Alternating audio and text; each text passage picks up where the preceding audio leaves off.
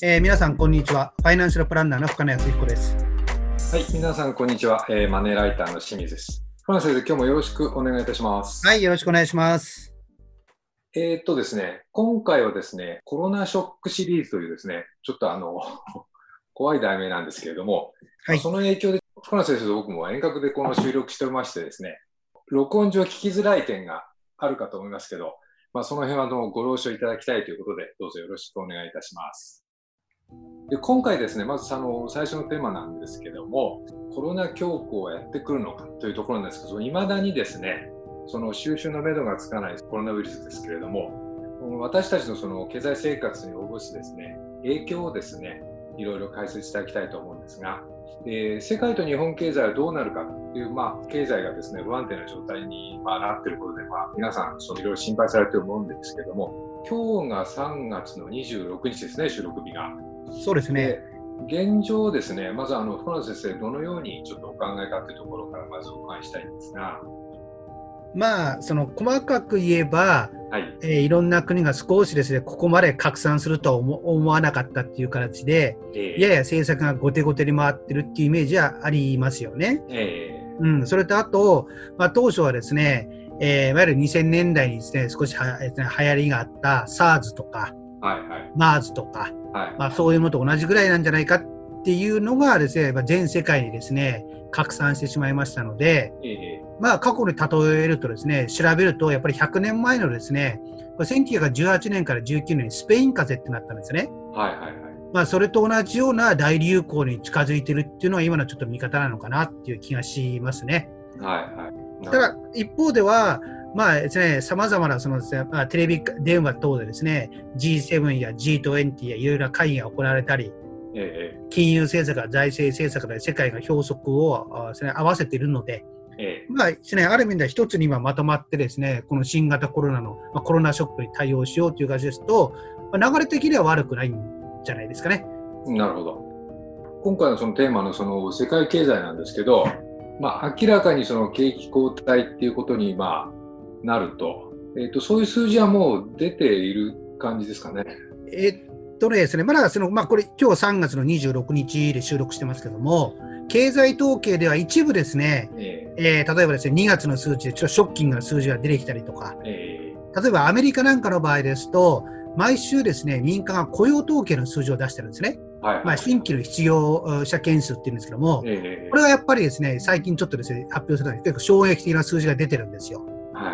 はいまあ、それを考えますと、えーね、ちらほらですね、コロナショックによる経済統計の数字が出始めたっていうのは現状ですよね。うん、なるほど、うん、はい。で、もう少し時間軸を長く取ると、いわゆるまあ景気的に言うと、テクニカル的に言えば、いわゆる GDP、四半期ごとに発表される GDP は2期連続でマイナスになると景気後退ってやってるので、うん、まあ、世界的にこれは景気後退になるのは致し方ないでしょうね。なるほど。で、ただし国によってはそれは2期で終わるのか、うんうん、まあ、場合によっては、日本の場合は昨年の10、12月もマイナスでしたから、はいはい、多分3期連続だっていう形になるので、うん、それを考えると、まあ、国によってですね、今回の影響度の深さっていうのは違ってくるのかなって気がしますよね。なるほど。うん、そうすると、その、フラン先生としては、その、例えばその、4月、6月期も、まあ、マイナスになる、公算が高いと。うん。いうお考えだと思うんですそうですね、46ですね、ですね。46もそうなことながら、はい、場合によっては46で済むかなっていうのは、ちょっとですね、私の懸念材料です。うん、これ、仮に46もマイナスだと、やっぱりかなり厳しい。やっぱり大きいですね。ええ、で、一つ注意しなきゃいけないのは、とりあえずでもどこかでは、感染者の数がピークをつけて、減っていくって感じになるじゃないですか。ええ。で、その後は多分ですね、景気が V 字回復するんじゃないかという声が当然今まで多かったんですけども、ええ、ちょっとここまでやっぱりですね、えー、っとですね、ショックが深刻になってくると、はい、やっぱり V 字回復っていうのは多分難しいと思いますね。なるほど。まあ、アルファベットで言うと U 字か、それこそ L 字か。それはなぜかというと、例えば今はですね、家計に例えばレジャー費とかそういうのは多分今抑えてると思うんですよ。ええうん、そそれがこのコロナショックが終わった後ですね、うん、じゃあ例えばこの13、場合によっては46、うん、ね、この2期に使わなかったそのレジャー費を、うん、例えば7月以降に使うかって載せることは多分ないじゃないですか。なるほど。だから戻っても、まあ、時間をかけて今までと同じくらいで、うん、そこからさらにですね、上乗せで使おうっていう気分には起こらないので、さっき言ったように V 字ではなくて、うん、U あるいは L っていうふうに私は思ってるのが一番大きいですね。うん、なるほど。うん、はい。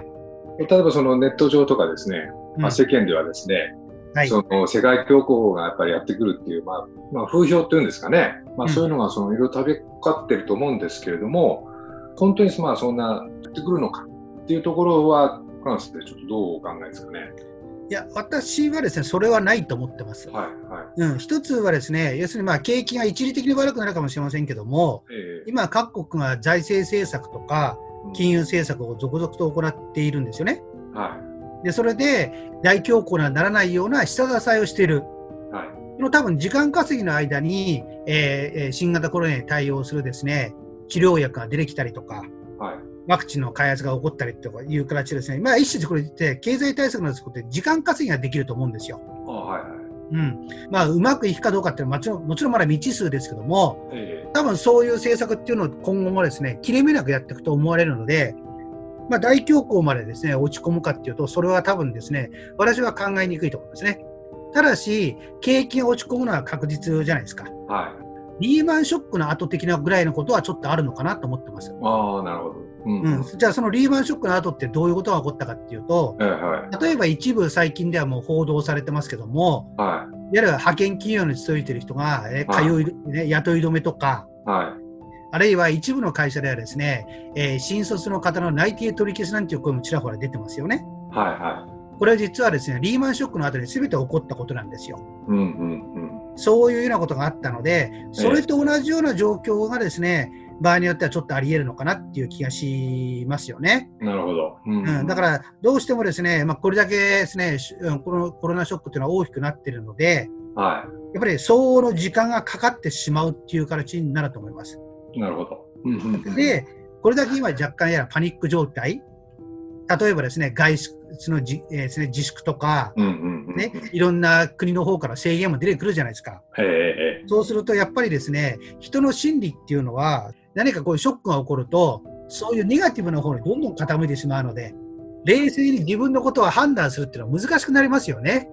まあ、いろいろね、風評とか、そのネット情報が飛び交う中で、はい、まあ、心配なことはまあ皆さん心配だからあの分かるから分かるんですけども、まあ、それにこう流されずに、まあ、今こそその冷静に対応していくことが多分今一番求められてるのかなというところかもしれませんね。そうですねあとはですね例えばその報道などを見てると国の対応が遅いとかね、はい、例えば自分が住んでるところのです、ね、自治体の対応が遅いとか言うじゃないですか。はいはいはい、でもそれって若干やや人任せですよね。はいはいはい、それを考えるんであれば今回のことっていうのは今まで誰もが経験しなかったわけですし、はい、まだですねこのコロナショックがですね、まあ、収束とかですね終わりが見えたとしても、